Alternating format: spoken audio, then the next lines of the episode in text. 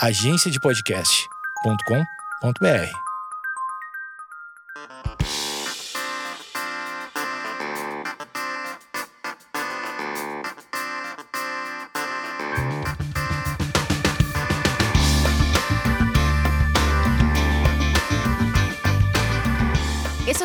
episódio oferecido pela ASICS. A gente vai seguir falando sobre saúde mental. No primeiro episódio, batemos um papo super legal com o ASICS frontrunner Edu Barbosa e a psiquiatra e neurocientista Carlisa Silver. Sugiro que você ouça. E para quem não sabe, a ASICS tem várias iniciativas relacionadas à saúde mental. Até porque a ASICS possui como filosofia o Sound Mind, Sound Body. Mente sã, corpo são. O próprio nome da marca é um acrônimo para a expressão em latim Anima sana in corpore sano, que significa alma sã em corpo são. Entre outros projetos da marca, um dos mais recentes é o Mind Uplifter, que nada mais é que o primeiro estudo ao vivo do mundo sobre o impacto do movimento na mente. O objetivo é inspirar as pessoas a se moverem e, pela primeira vez, verem os benefícios do esporte em suas mentes. Qualquer pessoa pode se inscrever e é gratuito. Com esse gancho maravilhoso, recebo hoje as para-atletas Duda Oliveira e Luísa Fiorese. É Fiorese, eu falei errado. Ou foi Fiorese. Tem que for Fiorese. Tem que fazer a mãozinha. Tem que ter a mãozinha. Com mãozinha ou sem mãozinha, Luísa? Sempre com mãozinha. Tem que ter a performance. Tem que performar, né? Que eles falam agora. A Duda. Primeiro, Duda, me explica uma coisa. Você tem duas categorias. Por que que você... A gente tava falando antes de começar o programa que você é uma pessoa muito elétrica. E então você não se contentou com o vôlei sentado e você já foi pro para badminton. Você começou com qual? Eu comecei com o vôlei. Na verdade, eu fiz vôlei minha vida inteira, mas aí apareceu o para badminton. Eu falei, hum, essa peteca, raquete, deu bom. Eu vou fazer. E fui lá. Mas como é que faz? Eu vou começar contando como eu conheci o parabadminton, que foi através do meu namorado, que na época o parabadminton era uma modalidade nova no país. Tanto é que a estreia é, na Paralimpíada deles foi agora em Tóquio. E foi a primeira, a primeira fase de treinamento deles lá no Centro Paralímpico e a gente estava treinando também. Então a gente acabou se conhecendo e tá, deu bom. Aí cinco meses depois a gente começou a namorar, ele jogava. Aí eu descobri que eu podia jogar dupla com ele, que no parabadminton tem como jogar dupla mista. E aí eu fui lá, falei, nossa, negócio, gostei, né? Aí deu bom, bati na petequinha, bati certo, falei, nossa, acho que eu levo jeito pra esse negócio. Aí não, suficiente fazendo uma medalha, fui lá e para para badminton. E mas daí você pensou em parar com, com o vôlei sentado? Dá para conciliar? Sinto que há um rancor da seleção de, de vôlei sentado aqui que se sentiram traídas, vamos dizer assim. Hoje a gente está no programa da, da Cristina Rocha, a gente vai fazer uma careação. O que, que aconteceu, Luísa? É uma tristeza. É ciúme mesmo. não quer deixar ela aí, mas de... vamos ver, vamos ver. É porque, na verdade, eu tô fazendo as duas, porque eu sou mega gananciosa, né? Pra que fazer uma modalidade, né? A gente faz as duas. Hoje eu sou atual número um do ranking do Parabadminton no, na Simples e número dois com a dupla mista, jogando com meu namorado. E aí a gente está tentando levar. Por que o interesse no Parabadminton? Porque em Santiago 2023, que vai ser o próximo Pan-Americano, não vai ter a modalidade do voleibol sentado, porque não sei, os caras não querem botar, que o país sede não tem a modalidade, e eles excluíram o voleibol sentado. Aí eu fiquei bravo, falei, não, o voleibol sentado vai estar tá lá, através de mim, claro, jogando Parabadminton. E quantas Paralimpíadas vocês têm na carreira? Eu tenho duas. Eu vou só pra Tóquio. Só que ela é mais nova que eu. Ela é mais nova? Então essa menina é um fenômeno. Um fenômeno. Ela foi pro Rio com 16, né, Dudinho? Com 17. É a fadinha da Paralimpíada. Sim. Eu queria saber, assim, a saúde mental, ela tá ligada diretamente com a plataforma e a, da filosofia da ASICS. Vocês são atletas ASICS, né? Que é o Sound Mind, Sound Body, que é mente sã, corpo são. Eu queria entender quais foram os efeitos do esporte na saúde mental de vocês, já que o, o, o tema central desse podcast é a saúde mental. Quando vocês começaram, por que vocês começaram, qual foi a idade, o que motivou? Conta um pouquinho pra gente da história. Luísa, como é que foi o começo? Por que que você começou? Cara, eu acho que, na verdade, assim, eu não consigo imaginar a minha vida sem o esporte. Então, quando você pergunta, tipo, quando você começou, eu não, eu não tenho essa resposta, assim. Porque desde criança, meu pai é produtor rural, então eu cresci na roça mesmo, sabe? Cheio de primos, cheio disso, cheio daquilo, então a gente brincava de pique o tempo inteiro. Eu acho que, assim, o meu corpo sempre esteve em movimento. Então, eu não consigo te, te dizer quando eu comecei no esporte. Eu sei dizer quando eu comecei numa modalidade específica, que foi o handball. E aí eu comecei a praticar o handball com mais ou menos 11 anos, porque eu gostava muito de me mexer, de me movimentar, e eu vi que eu tinha aptidão física para fazer alguma coisa, né? Aí fui pro handball, fiquei um tempo lá, fiquei mais ou menos uns quatro anos, cinco, é, até descobrir um câncer na perna. E aí, com esse câncer na perna, eu precisei parar de, de treinar o handball. E aí, essa foi uma parte bem complicada para mim. Bem complicada, assim. De, de todo o meu tratamento, é, de tudo o que eu passei, de, tipo, nada me, me preocupou, tipo, perder o cabelo. Na verdade, estava correndo risco de vida e essas coisas não me preocupavam. O que me preocupava era ter que deixar o esporte, assim. E esse processo durou quanto tempo e como isso afetou a sua saúde mental? Porque você era adolescente, né? É, então, com 15 anos eu realmente achava que eu ia ser atleta profissional, assim. Essa era uma, era uma ideia minha. Eu realmente queria muito seguir essa carreira, sonhava em chegar em seleção, sonhava em ir para uma Olimpíada. E de repente meu sonho foi quebrado do nada. Assim, o médico vira e me fala: Cara, você não nunca mais poder jogar nada, porque você vai ter uma prótese dentro da perna, né? Minha, eu não sou amputada, eu não tenho uma prótese por fora, eu tenho uma prótese dentro. Ele falou: que você jogar vai ser arriscado e não vai poder. E beleza. E médico é assim, cara. Médico, ele visa o seu bem-estar físico, mas poucos médicos, uhum. assim, principalmente ortopedistas, né? Me desculpem os ortopedistas. Assim. Foi muito direta a mensagem. Muitos deles pensam na gente como um esqueleto, ponto. Então, quando ele falou isso, ele nunca imaginou, tipo, em, em me poupar um pouco dessa perda, porque realmente era uma perda. Eu sentia que estavam arrancando alguma coisa de mim. E aí, de fato, eu fiquei seis anos longe do esporte. Isso foi uma coisa que me traumatizou muito. É, porque o esporte sempre esteve presente em mim. O esporte sempre foi minha vida. E aí eu tentei manter o esporte vivo de outras formas. Então eu falei, cara, se eu não posso estar em contato com a modalidade dentro de quadra, eu vou falar sobre as modalidades. Foi aí que eu decidi fazer jornalismo. Então, assim, toda a minha vida foi traçada pensando no esporte. Eu, nunca, eu não consigo imaginar a minha vida sem ele. Mas daí, seis anos depois, eu recebi o convite para conhecer o vôlei sentado, que eu acho que quando a gente se torna uma pessoa com deficiência, né, a gente acaba tendo tipo, as pessoas acabam desacreditando muito da gente, assim. As pessoas acham que a nossa vida acabou ali.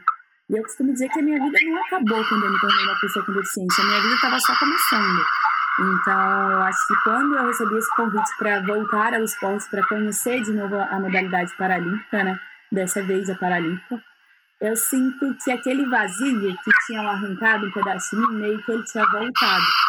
E aí eu acho que só então que eu me senti preenchida de novo, sabe? Eu acho que só nesse momento que eu consegui voltar à minha vida normal, me sentir útil de novo, sabe? Me sentir presente, me sentir, não sei, eu me senti preenchida, me senti completa.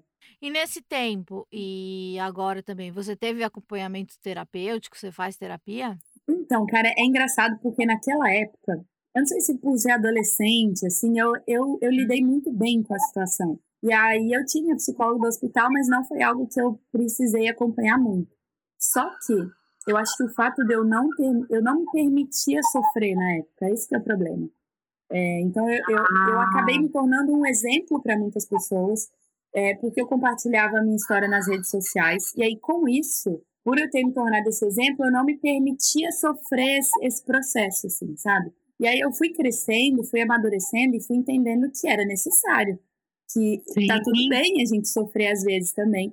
E aí eu sofri, eu, eu, eu tive é, recidivas de infecção né, na perna, e aí eu precisava ficar voltando para o hospital e tal. E aí teve um momento que, voltando para o hospital, eu já estava muito cansada, assim. E aí foi um momento que eu permiti me me permitir sofrer, sabe? E foi muito bom. Por incrível que pareça, foi muito bom. Depois de quanto tempo você se permitiu sofrer? Eu já tinha 21 anos. Foi, foi logo antes de conhecer o vôlei. E aí foi quando eu aceitei tratamento é, psicológico, foi quando eu procurei uma psicóloga. Na pandemia eu senti que eu tive um início de depressão muito forte, assim. E aí, uhum. por quê? É, não acho que foi só a pandemia, assim, é claro que a pandemia teve esse problema com, com causou isso em muitas pessoas, mas eu acho que veio essa herança lá de trás de uma menina que não se permitia sofrer, que não se permitia viver esse processo. E aí, de repente, quando eu me permiti, eu já tinha uma puta pressão, eu já tinha uma, muita coisa na minha cabeça, assim, aí essa pressão de toque, veio isso tudo junto. E aí foi quando eu realmente precisei mesmo de, de suporte terapêutico, de psicólogo. Foi a melhor coisa que eu fiz na minha vida. Foi aceitar essa ajuda e hoje, até hoje, eu tenho, eu me, mantenho em terapia, né? Eu acho que às vezes a gente precisa fazer terapia para aprender a lidar com pessoas que, precisam de terapia e não fazem. E você falou que você, você começou terapia e você considera o esporte para você, além da sua profissão, uma terapia? Porque você já, já lida, você sempre, é, sempre praticou, né, desde os 11 anos. Para você é uma coisa que tá junto com você, é uma coisa que sempre vai estar tá junto com você. Então, faz parte do seu tratamento, né, do seu bem-estar é, aquela coisa mente sã, corrupção, estar sempre em movimento? Eu acho que não só o movimento ele faz isso por mim, mas é uma questão psicológica também, assim, de me sentir útil, principalmente depois que eu me tornei uma pessoa com deficiência. Porque o capacitismo, capacitismo é o tipo de pessoa com deficiência, né? A gente deve falar um pouco mais sobre isso mais para frente. Mas ele condiciona a pessoa com deficiência a viver uma vida muito básica, muito medíocre, eu diria. Assim, as pessoas condicionam a gente a viver uma vida que, assim, você não consegue fazer isso, você não consegue fazer aquilo. Então, o esporte trouxe para mim, de novo, essa vontade de viver, essa vontade de querer fazer as coisas, de querer conquistar. Então, eu sempre, sempre fui muito competitiva, sabe? De, assim, sempre fui essa pessoa que fazia de tudo, que tava sempre era quando a gente tirava o time na escola, era sempre a primeira a ser escolhida. Mexeu com a sua autoestima. Ah, mexeu com a minha autoestima total. Então, eu acho que quando o esporte voltou para minha vida, eu acho que não só a questão do movimento, mas uma questão de me devolver os meus sonhos, sabe? De devolver uma vontade de querer ser grande. Porque eu acho que o esporte traz muito isso na gente, sabe? Hoje eu, hoje eu sonho em ser que eu já sonhei, né? Hoje eu sou uma medalhista paralímpica, hoje eu sonho em ganhar uma medalha de ouro, eu sonho em ser a melhor do mundo. A gente tem essas, esses objetivos. Eu acho que o esporte trouxe isso de novo em mim. Ele trouxe essa vontade de querer ser mais não me condicionar ao pouco que as pessoas estavam me condicionando. É, você falou que já teve depressão, eu também já tive, e quando a gente tem depressão, a gente não tem sonho, né? É muito baixo, né? É muito raso, a nossa vida se torna muito não sei, eu tinha muito medo das coisas, eu tinha muito medo de não conquistar essas coisas todas que eu tinha sonhado para mim, sabe? Porque de repente tinha chegado um monte de, de sonhos novos para mim, né, com o vôlei. É, eu queria ir para Tóquio, eu queria ser medalhista, eu queria isso aqui. E aí, de repente, quando eu comecei a, a, a entender que eu estava com depressão, foi quando eu vi que eu tinha muito medo de não, não conquistar essas coisas, que eu achava que eu não era capaz de, de, realmente de conquistar isso tudo. E aí eu não falo hoje é, esse capaz sobre o capacitismo, eu falo capaz de, de, de dentro do esporte mesmo, sabe? E são coisas que, que acontecem com a gente no nosso dia a dia, assim, a gente tem muito medo de não ser convocada, a gente tem medo de não responder à expectativa das pessoas, que foi criada uma expectativa muito grande em cima de mim, por eu ser nova, por eu ter evoluído muito rápido.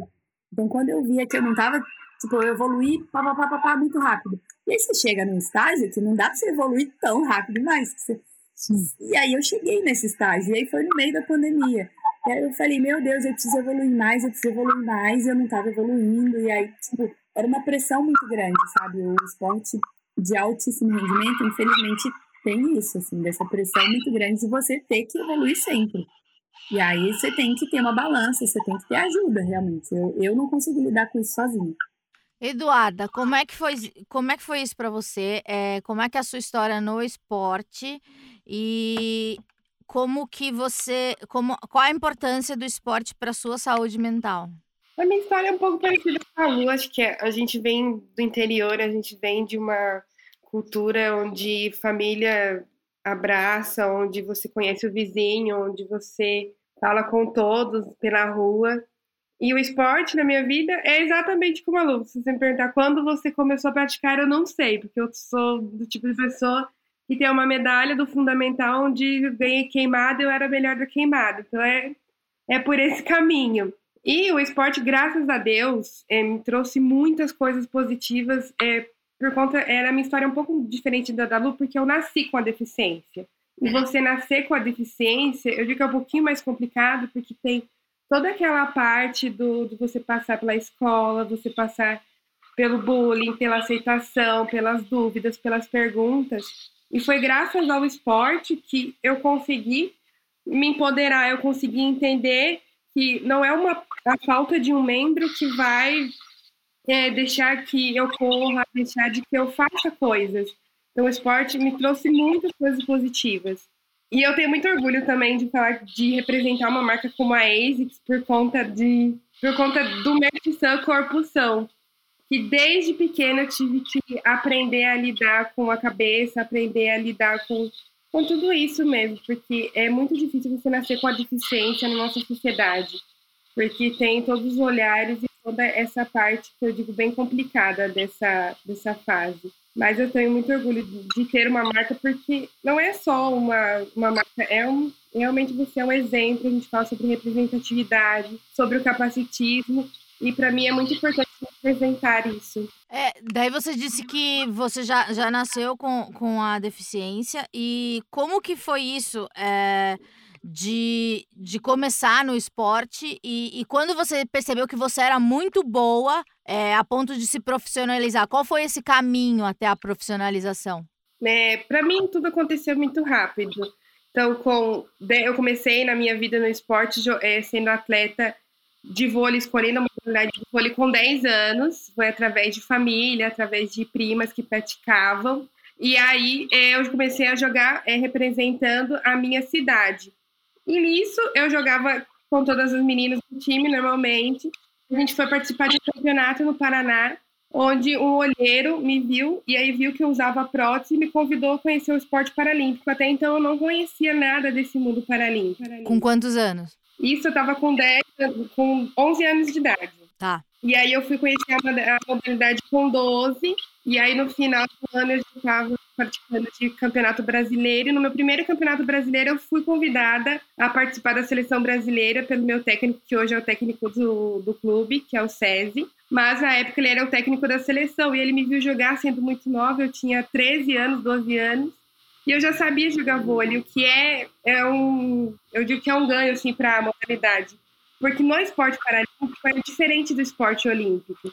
Porque no Olímpico você tem um atleta de base, você tem categoria sub-10, sub-20. Já no esporte paralímpico é uma situação diferente, porque a gente tem o, o cenário onde a, pessoa vira atleta depois da deficiência. Então, o meu caso, como eu já vim atleta, e a Lu também, são casos raros. Então, ele não perde a oportunidade de ver, oh, eu sei que ela vai dar bom, então já catou para cá. Eu já fui convocada, com 13 anos já estava participando da seleção da primeira fase. E minha primeira viagem internacional foi com 14. E como é que é para vocês, assim, tão novinhas, no começo, assim, ser convocada? Ah, eu não entendia muito o tamanho da importância disso. Eu tinha 12 anos de idade, para mim eu tava indo ali conhecer o clube, aí de repente me convidaram, eu não entendia muito tudo que estava acontecendo. Aí depois, quando vi a Paralimpíada, que eu comecei a cair na real, entender a importância de tudo isso. E para você, Luísa, como é que foi ser convocada? É completamente diferente, porque era o meu maior sonho. Era o maior sonho da minha vida, assim, desde criança. Quando eu olhava para as meninas da seleção de handball, eu falava: Meu Deus, eu quero ser isso um dia, eu quero fazer isso um dia. E aí, isso eu tô falando de 12 anos de idade, 13 anos. E aí, quando veio essa bomba, assim, que eu não poderia mais jogar, e aí eu falei, meu, eu nunca vou poder realizar o grande sonho da minha vida. E aí, de repente, eu acho que, assim, tudo aconteceu e tal, e aí, quando eu recebi a minha primeira convocação, eu tinha 22, 22 anos. E eu sempre costumo falar assim, a mulher de 22 realizou o sonho da menina de 15. Hum. Porque foi muito especial, foi muito especial. Eu só chorava, só. Nossa, quando eu recebi, eu recebi um e-mail, né? Recebi a carta de convocação. Ai, vem no e-mail! Não, na verdade, eu liguei pra ela e falei pra ela olhar o e-mail, porque já tinha todo mundo.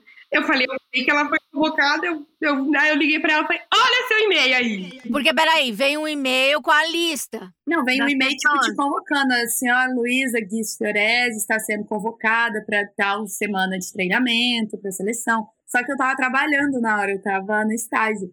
E aí a Duda me ligou desesperada. Eu falei, Duda, eu tô no trabalho, abre seu e-mail. Aí eu falei, ah, ela, abre o seu e-mail agora. Aí eu fui abrir meu. Nossa, cara. Aí eu, eu desabei, tipo assim, eu desabei, comecei a chorar muito. Porque, de fato, veio tudo na mente, sabe? Veio uhum. todo aquele processo. Veio o médico falando que eu não ia mais jogar. Veio esse, esse dia depois que ele falou isso, assim. E todos os meus pensamentos falando, cara, eu nunca vou poder realizar o meu maior sonho. E naquele momento eu estava realizando o maior sonho da minha vida. Então, assim, é, é, bem diferente do que a Duda falou quando ela não estava entendendo. Para mim, eu realmente sei lá, acho que foi um dos melhores dias da minha vida. A minha primeira convocação foi uma coisa muito engraçada, porque eu tinha 13 anos. Só que hum, todo esse processo da convocação para a Paralimpíada também é uma história muito legal. Porque eu sou do interior do Paraná.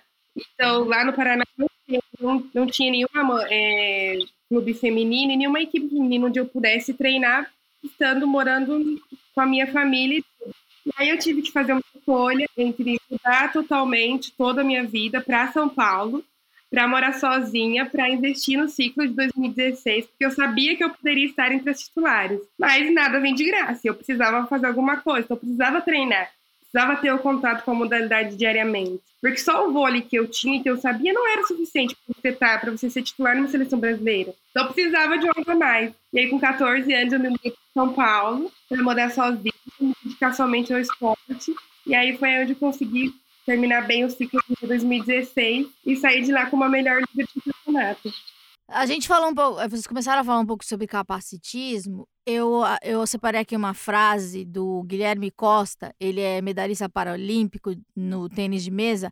Ele, a medalha dele é de 2016. Ele mora no Distrito Federal e ele fala que o capacitismo não se trata apenas de história de superação, temos coisas mais importantes, é preciso focar no atleta. Eu queria saber para vocês é, como o capacitismo afeta e o que tem que ser mudado na nossa cabeça, é, como a gente deve comunicar, o que a gente deve fazer para que a gente não seja mais tão capacitista.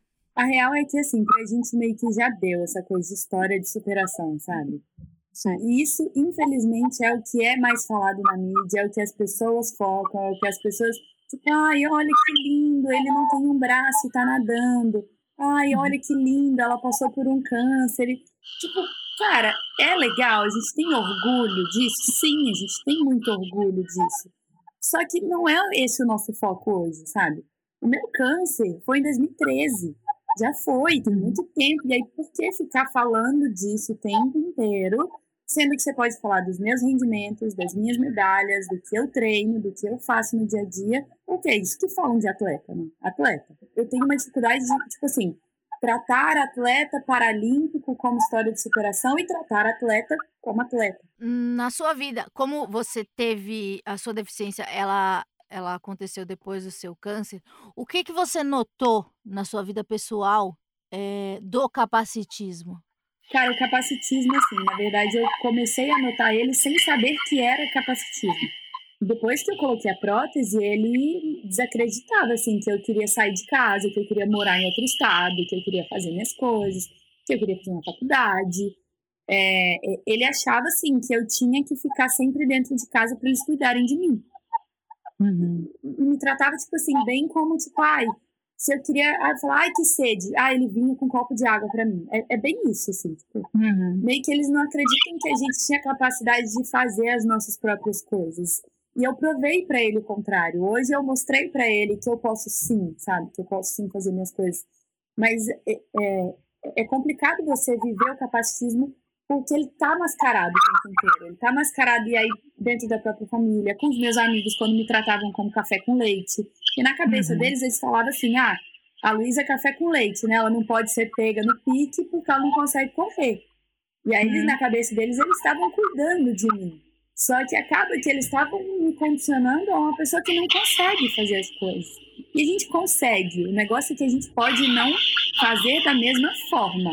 Mas a uhum. gente consegue, a gente vai adaptar, fazer do nosso jeito. Eu ia criar estratégias para não ser pega, mas eu não queria ser café com leite, sabe? No fundo, eu não queria.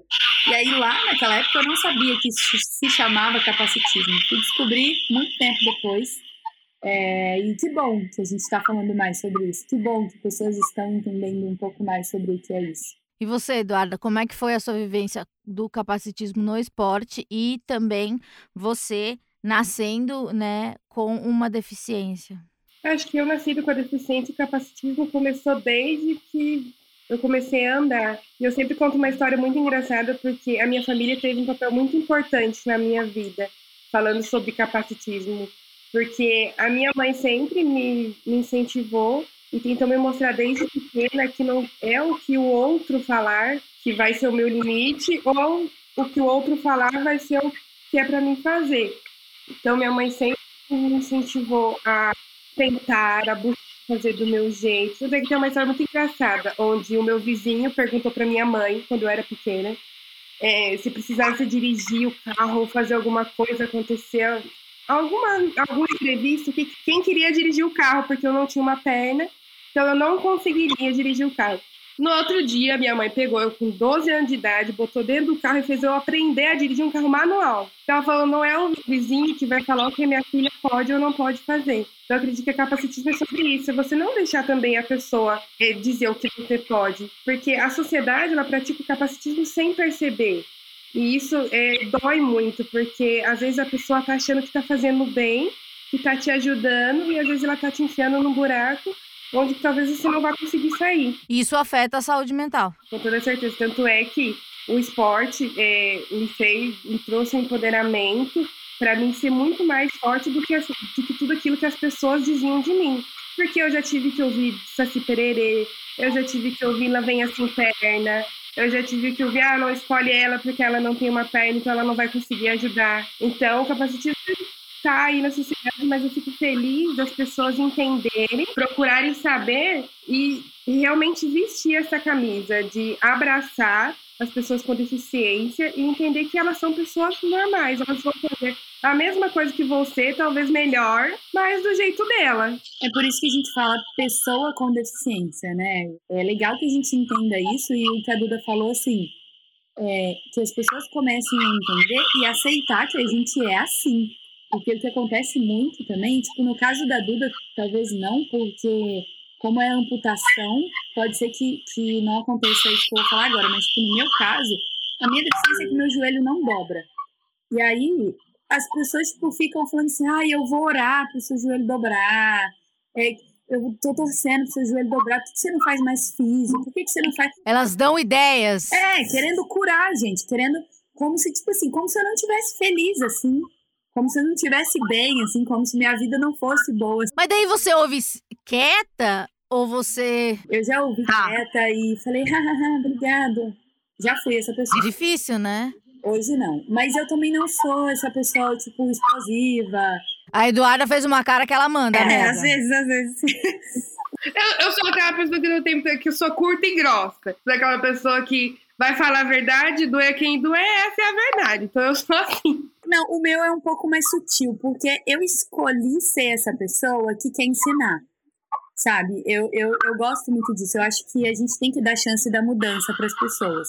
Então, quando acontece isso, eu sento e falo: olha, eu tô feliz assim, eu gosto da minha perna assim, eu tô bem desse jeito. Se um dia eu quiser e sentir necessidade de mudar, eu vou buscar um médico, vou buscar uma ajuda, mas no momento eu tô feliz assim, eu sou feliz desse jeito.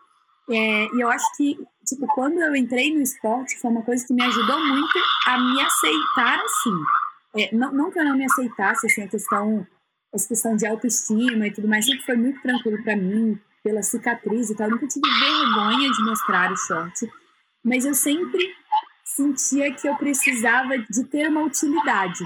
Então, quando o esporte veio, foi quando eu consegui falar finalmente, tipo assim, eu sou feliz assim, deixa eu ser assim, porque eu tô conquistando as minhas coisas, eu tô conquistando os meus sonhos, eu tô realizando tudo que eu sempre quis desse jeito. Então, me deixa ficar assim, me deixa continuar assim, que eu tô bem. E aí, quando a pessoa não entende, depois a gente manda a merda depois. Mas eu tento fazer entender, e na maioria dos casos as pessoas entendem. Tem dois ditados muito interessantes, que é o deixa nós ser nós e o deixa as pessoas. É exatamente isso. Eu acho que é muito aquilo. Eu sou feliz do jeito que eu sou, da maneira que eu sou. Então, para que que você está se incomodando com a minha pessoa? Para que que você está se incomodando com a minha aparência? Acho que é muito Tem isso. aquele outro também, o cuida da sua vida. Valeu, valeu. Exato. Eduarda, você falou que desde pequena você nem lembra quando você começou no esporte, mas a, a sua deficiência ela é desde pequena. Então, como é que era você ser escolhida para o time? É, como é que você se mostrava assim? Eu vou jogar sim, não importa que eu não, que eu não tenho uma perna e eu sou do time, eu jogo queimada melhor que todos vocês aqui. Eu sempre fui muito talentosa, mas como eu sou do interior, eu sou daquele tipo de cidade onde tem menos de 10 mil habitantes, todo mundo se conhece, sabe a genética inteira da família. E a minha mãe sempre foi professora, e na verdade a minha família inteira. Meu tio me deu aula, no, minha mãe me deu aula no pré, meu tio me deu aula na segunda, e por aí vai. Então a minha família sempre estava ali presente na escola. Eu sempre fui muito talentosa, então eu era daquele tipo, ah, é, o fulano falou tal coisa, eu ia correndo para a sala da minha mãe e falar, Ô mãe, aquela fulano falou tal coisa, vem aqui. A minha mãe ia lá, brigava, ou às vezes eu me resolvia, tirava a perna e batia nas pessoas porque eu era dessas. Ia se virando. Ainda bem que eu nasci amiga da Duda, né? Ah, não, eu punha respeito mesmo. Gente, eu queria muito ver essa briga. Nossa, teve uma vez que a minha mãe foi chamada na escola, e isso era, tinha o quê? Quatro anos de idade. Porque o menino tinha pegado o meu tênis e eu fui lá atrás dele com a minha perna e bati nele com a minha perna, porque ele não queria me entregar o tênis. Não tá entendendo? Simplesmente rainha da cidade. Eu nunca bati Suprema. ninguém com a minha perna. Aí fica a ideia aí, né, pra você que nunca utilizou a sua perna para alguma pa- para o bem. Como quebra-coco também ela é excelente, devo exaltar. Quebra coco. É. Ah, eu tava na praia, não tinha uma faca, não tinha nada, eu queria comer A um gente pode fazer um, no- um outro programa, né? Utilidades para a sua prótese. Aí eu fui lá, peguei a perna, bati no coco, ela quebrou. Aí, né? Abriu e tá tudo certo. A perna dela vive quebrada em alguma coisa. Agora eu tô entendendo por quê. É que nem aquele desenho Inspetor Bugiganga, não sei se é a época de vocês. É isso. Boa, gente. é muito, muito divertida essas meninas, né?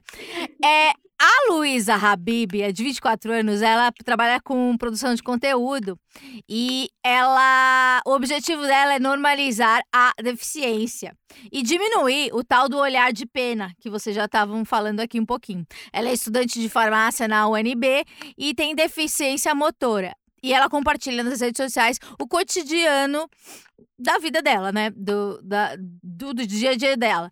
É, conheço pessoas que só começaram a notar onde tem rampa, por exemplo, depois de ter contato comigo. Quanto mais pessoas envolvidas, melhor. Agora eu vou dar dados. Cerca de um bilhão de pessoas no mundo todo. 15% da população mundial tem algum tipo de deficiência documentada.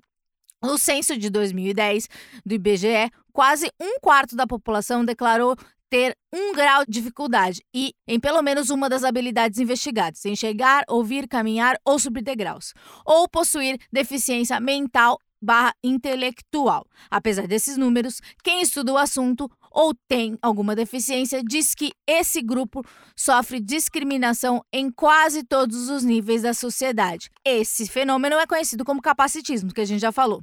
Discriminação com base na deficiência pode assumir várias formas. A gente já falou aqui do capacitismo.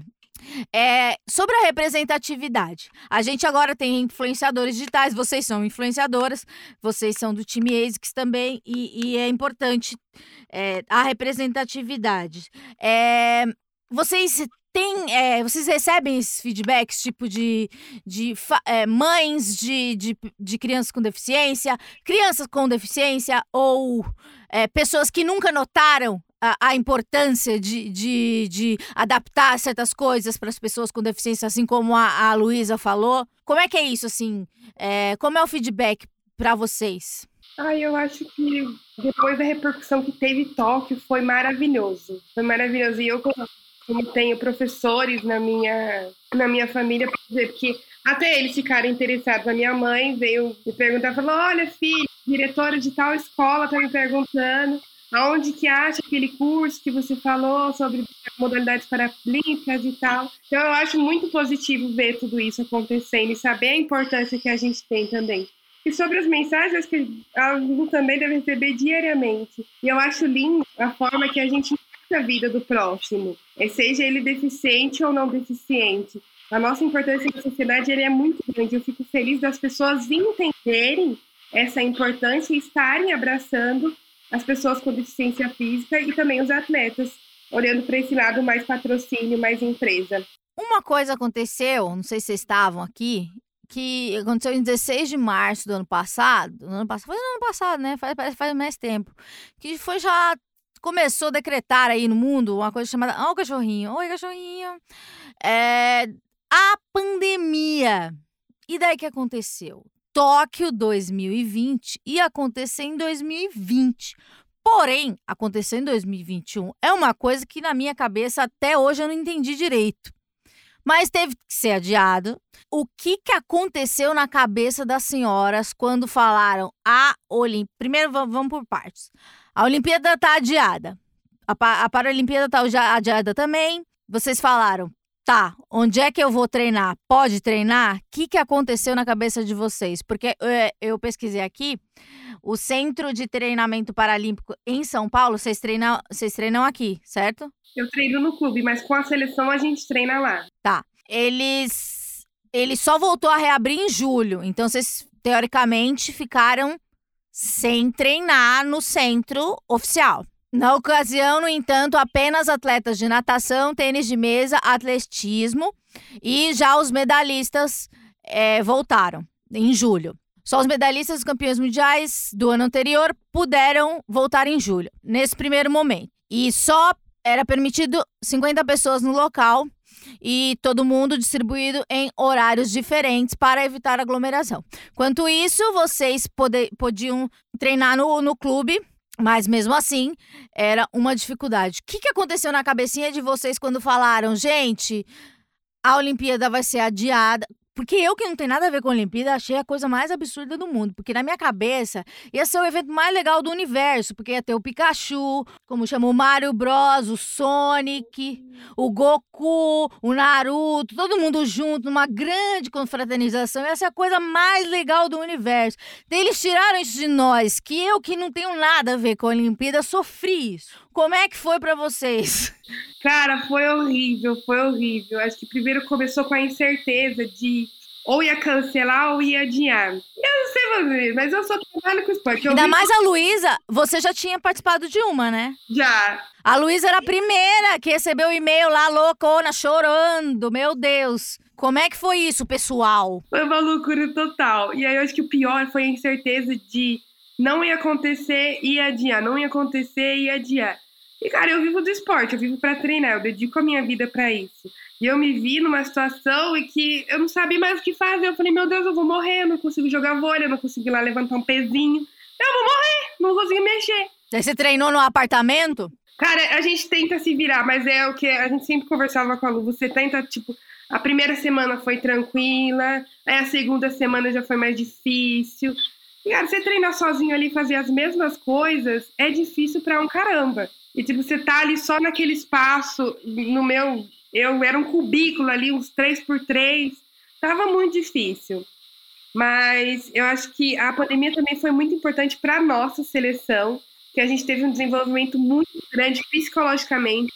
E eu acredito que esse foi o nosso ganho. Como assim? Porque é, a gente não tinha é, um contato com a psicóloga. O nosso primeiro contato com a psicóloga na seleção brasileira foi em 2019, no, em Lima, para o Panapan, e até então é, era um período muito curto para a Paralimpíada para a gente ter bons resultados psicologicamente. Então, com essa pandemia, a gente ganhou um tempo e a gente conseguiu trabalhar psicológico, trabalhar mente, que eu acredito que foi o diferencial dessa Paralimpíada, porque não era só o físico estar tá bom, não era só você estar tá ali de corpo presente, a sua cabeça tinha que estar tá boa, porque foi uma Olimpíada, Paralimpíada pós pandemia mundial, pós não, durante pandemia mundial, onde tudo estava sendo diferente e a gente teve que lidar com aquilo. Eu acho que não só por causa de pandemia, mas o atleta de alto rendimento em si é metade físico e metade mente, assim. Se bobear, a mente fala até mais, principalmente quando você está falando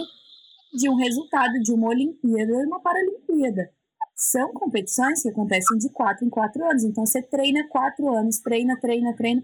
Chega lá, se a cabeça não tá boa, se você não tá concentrado, se você não tá, tipo, ali, não vai ter resultado, não adianta. A gente precisa, assim, estar tá focado completamente. É, e é muito difícil chegar nisso, assim, por toda a pressão, por tudo que a gente vive. É, é difícil se manter 100% concentrado o tempo inteiro, é complicado. Então, a gente, é, essa parte cognitiva a gente conseguiu trabalhar durante a pandemia. Já que a gente não conseguia trabalhar o corpo, a gente trabalhava a mente. E isso foi um diferencial, sim, para a gente ganhar essa medalha de bronze. É, mas, assim, para mim, no caso da pandemia, é um pouco diferente, mas o meu caso é bem específico, assim. Porque, óbvio que eu não queria todas essas circunstâncias, só que para mim foi muito bom. Porque eu tinha sido convocada a primeira vez em dezembro de 2019. Ou seja, eu tinha ali a lista para 2020 ia sair mais ou menos em maio, junho. Tinha cinco, seis meses para estar na lista do principal campeonato do mundo. Eu tinha cinco, seis meses para aprender a jogar voleibol direito.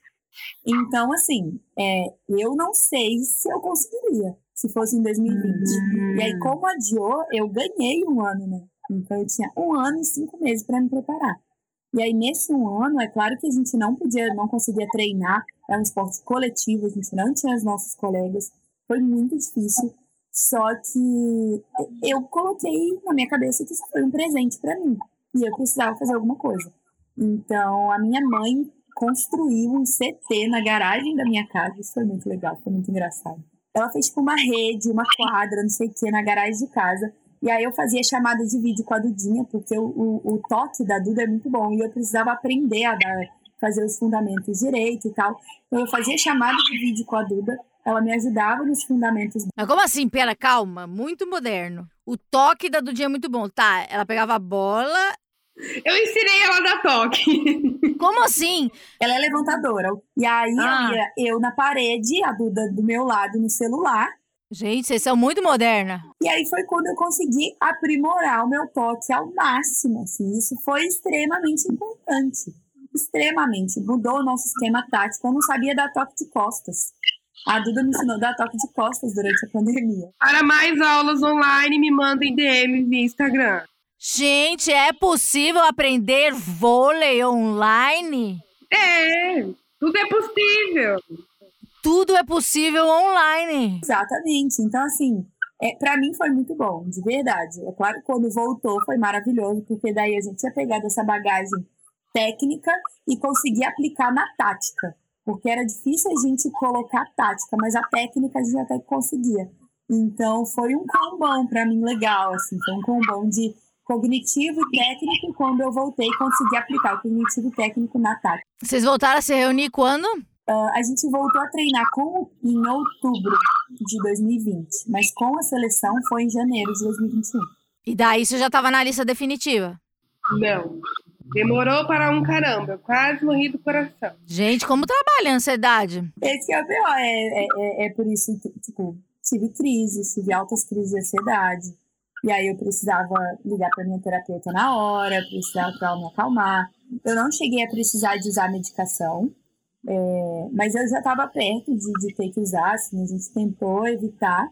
Mas se fosse necessário, eu usaria também, não tem nenhum problema. Mas não cai no doping? Então, mas daí teria a receita, né? Se tiver receita médica, não, não tem problema. Entendi. A gente tem que aprender a lidar, precisa sim de cuidar da cabeça, precisa sim cuidar da mente porque é isso que mantém a gente. É, é, se, se a gente não estava bem, eu, nesse período assim, mais complicado, eu não conseguia treinar, eu não conseguia descer, chamar a Duda, fazer o toque. É, isso eu tô falando assim, no geral, né? Eu fiquei sete, sete meses em casa, seis meses.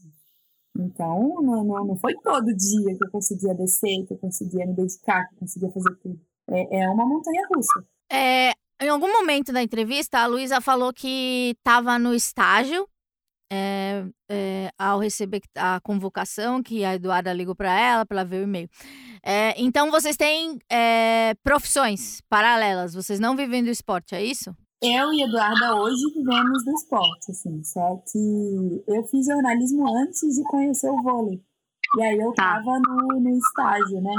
É, hoje eu sou, me formei, é, me formei, uhum. inclusive, minha colação de grau foi no dia da viagem para Tóquio, então eu me formei uniformizada de Brasil. Ah, que linda! Formei, a gente fez um evento lá no CT, eu comprei um capelo, a Duda me, me deu o um rolo que a gente estava passando nas malas do papel filme. Gente, formatura improvisada, o ápice. Mas assim, hoje eu não trabalho na área, mas eu acho que eu posso atuar no jornalismo sem necessariamente trabalhar com uma CLT, oito horas por dia. Fazer um frilinha, né? Um job. Posso fazer, assim, mas hoje a minha vontade é muito mais de levar histórias do esporte paralímpico para as pessoas, que eu possa inspirar pessoas. Então, eu tenho vontade de atuar no jornalismo, mas, tipo, com as minhas redes sociais, focando mais nisso. Faz um podcast, você fala mó bem. Ah, eu sou mais da, da área de exatas. Eu faço ADM e ciências contábeis. Minha gente, sério? Sim, eu estou estudando para ser uma futura presidente de uma confederação, né? Precisamos de mais mulheres assim representando nosso país, né? Então... Essa menina é impossível. Ela ensina a sacar pelo WhatsApp, ela, ela, ela taca a perna em garotos idiotas. Ela faz tudo que você pode. Não, mano, esse papo. Deixa o seu DDD e seu telefone aí, gata, para quando precisarem de. Por favor, eu te deixarei meu WhatsApp no final dessa conversa. Eu, meu trauma escolar é que eu nunca aprendi a sacar no, na aula de. A gente resolve esse problema em menos de Obrigada, coração. Salvou minha vida. Ah, esse programa vai, vai me libertar de vários traumas. É, eu, eu, assim, como eu vim da comunicação, eu consegui chegar no esporte e agregar marcas com uma facilidade maior, assim. Pela, pela, como você falou, você fala bem e tal. Então, uhum. a minha carreira em comunicação me ajudou muito. Mas quando a gente olha para dentro tipo, do, do, da nossa própria equipe, assim, tem meninas que precisam trabalhar para se sustentar, não conseguem viver do esporte. Né? Então, a realidade é muito diferente, assim. Eu tô aqui há pouquíssimo tempo, então acho que a Duda consegue falar um pouco melhor sobre isso. Ah, eu como estou bem no início, é, a gente sempre fala sobre essa realidade do atleta paralímpico, que ela realmente é muito dolorosa. E essa é a real. É, eu já tive que escolher entre tanto essa pandemia para mim foi um exemplo. Eu tive que escolher entre ou pagar uma conta ou colocar uma comida em cima da mesa. É tipo nesse nível. Hoje, graças a Deus, tenho que agradecer muito a eles por me dar essa, essa oportunidade, porque senão, se não fosse eles, hoje eu também teria que estar trabalhando para conseguir me manter.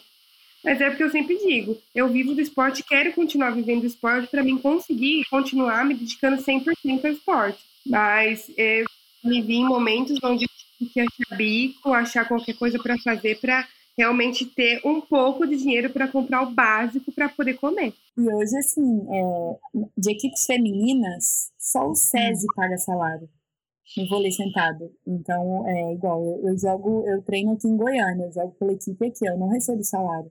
Eu me sustento com, com patrocínio só. E a bolsa, né? E essa bolsa, ela, ela é. Ela dura quanto tempo? Então, a minha bolsa não é a mesma bolsa das meninas ainda, porque eu fui medalhista esse ano, eu só pleiteio a bolsa de medalhista paralímpica no ano que vem. A minha bolsa certo. hoje é de 925 reais. Se eu não tivesse meus patrocínios, eu ia ter que viver com 925 reais. E uma realidade também da Bolsa Atleta que acho que poucas pessoas sabem é que nós, do esporte coletivo, recebemos o mesmo valor que uma pessoa que só participou de uma Paralimpíada. A gente não tem nenhum valor a mais porque a gente é medalhista. Ah, eu não sabia. Enquanto o esporte individual recebe a Bolsa Pode, né, que é muito maior. Costuma ser mais fácil, assim, é, é questão, essa questão financeira. É, atletismo, natação, tênis de mesa, é, as, as bolsas são melhores, né? Eles conseguem se manter e viver do esporte. Para esportes coletivos, o buraco é um pouco mais embaixo. Uma realidade diferente. Eu queria, para finalizar, eu queria que vocês deixassem algum recado sobre o que vocês quisessem, sobre o esporte, sobre é, capacitismo, sobre comunicação, sobre influenciadoras que são. Esse espaço é de vocês e deixe suas redes sociais também. Ah, eu acho que eu tenho que agradecer primeiramente pela oportunidade de estar aqui batendo esse papo mara com você, Mandy. Adorei. Ah, eu também adorei, de verdade. Porque para as pessoas, acho que eu sou o papo mais, mais descontraído, porque eu adoro ver a Lulu falando essas coisas técnicas e tal. Mas enfim, pessoas, sejam felizes, mostrem para si mesmo que vocês podem tudo. Não deixe o amiguinho falar que você pode ou não, que coisa bate nele, faz igual eu, que é assim que a gente resolve mesmo. É brincadeira, gente. É claro. Tudo se resolve num bom diálogo, porque a gente é o quê? A gente é princesa. A gente não deixa a coroa, coroa cair. Mas o mais, se vocês tiverem alguma pessoa com deficiência que vocês conheçam, que vocês queiram é, incluir nesse mundo paralímpico, que vocês queiram mostrar modalidades, ou que vocês queiram apenas que as pessoas nos conheçam e nos se movimentem, é, voltem a viver suas vidas, estamos aí para ajudar. E eu acho que é isso. Qual é a sua rede social? Arroba Eduarda Oliveira. Agora preste atenção. É E-D-W-A-R-D-A. Eduarda! É isso. É que nem o cara do Crepúsculo, não é? É que o meu pai chama Eduardo, então ele quis é, trazer esse nome chique, assim, pra filha, né? Aí as amigas faz o quê? Faz, chama de Divarda. pra acabar com a menina. Divardinha. Wanda minha vez, né? Gente, eu sempre tenho dificuldade de fazer esses encerramentos porque é tanta coisa. E... Mas eu acho que no fundo, no fundo, é importante agradecer o espaço. É importante agradecer a ASICS também por ter abraçado a nossa causa. Mas eu acho que, muito além disso, é, é alertar as pessoas para que comecem a olhar a gente como pessoas e não como a deficiência que a gente tem.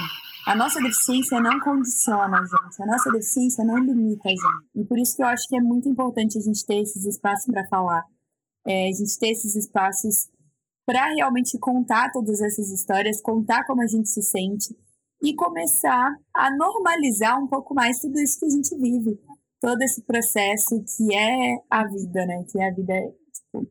A gente precisa passar por muitas coisas, sim, é, para aprender, para viver, enfim. Eu acho que viver é um, é um constante aprendizado, né? Eu acho que quando a gente aprende a crescer na dor, tudo fica muito mais fácil. É, mas tá tudo bem também, é bem aquele meme, né? É sobre isso, tá tudo bem. Mas eu, eu acho que sim, a gente tem que normalizar muitas coisas, a gente tem que trazer para a conversa, a gente tem que trazer para esse universo, a gente tem que trazer para a mídia, enfim, todo esse diálogo acho que é extremamente importante. É muito bom estar aqui com você, Amandinha, estar tá falando sobre isso. Tenho certeza que muitas pessoas vão sair daqui é, ouvindo um pouco mais e entendendo um pouco mais do que, que é, é, a pessoa com deficiência, porque quando a gente fala de minorias, muitas vezes as pessoas com deficiência elas são esquecidas. E eu sempre gosto de trazer o exemplo da, da Frida Kahlo. Assim, muitas, muitas feministas conhecem a Frida Kahlo e não sabem que ela era uma pessoa com deficiência que ela andava numa cadeira de rodas e, e, isso é muito comum, assim, porque a gente é meio que deixado de lado quando a gente fala é, da luta das minorias, né? Então, por isso que é muito importante a gente ser ouvido, sim, a gente ter essa voz ecoada, porque claro que voz a gente tem, todo mundo tem, mas que ela seja ecoada cada vez mais. Então, obrigada pelo espaço, obrigada por ter ouvido a gente aí, nossas histórias, e foi bem legal.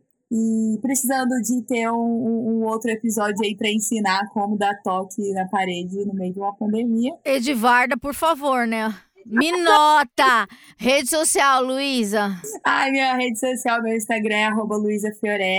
É, tentei entrar aí nesse mundo do TikTok, mas é muito difícil. Ai, também não aprendi. Tento. Então, se alguém quiser ir no TikTok, eu nem sei qual que é meu TikTok. Acho que é Luísa Fiorese 08. É isso aí. Por que 08? Porque é meu número da minha camisa. Pensei que ia falar, ah, é porque deu a sugestão lá. Eu falei, ok. Ah, aí foi tipo isso. Foi meio que. Aceitei. Então, gente, semana que vem a gente volta. Muito obrigada. Tivemos uma aula para variar. Então, se você quiser mais é, episódios com essas figuras, por favor, hein, lotem nossa caixa de entrada e fale, eu quero elas duas do esquizofrenóias. Um beijo para todo mundo e paz nos estádios e nas quadras também. Um beijo.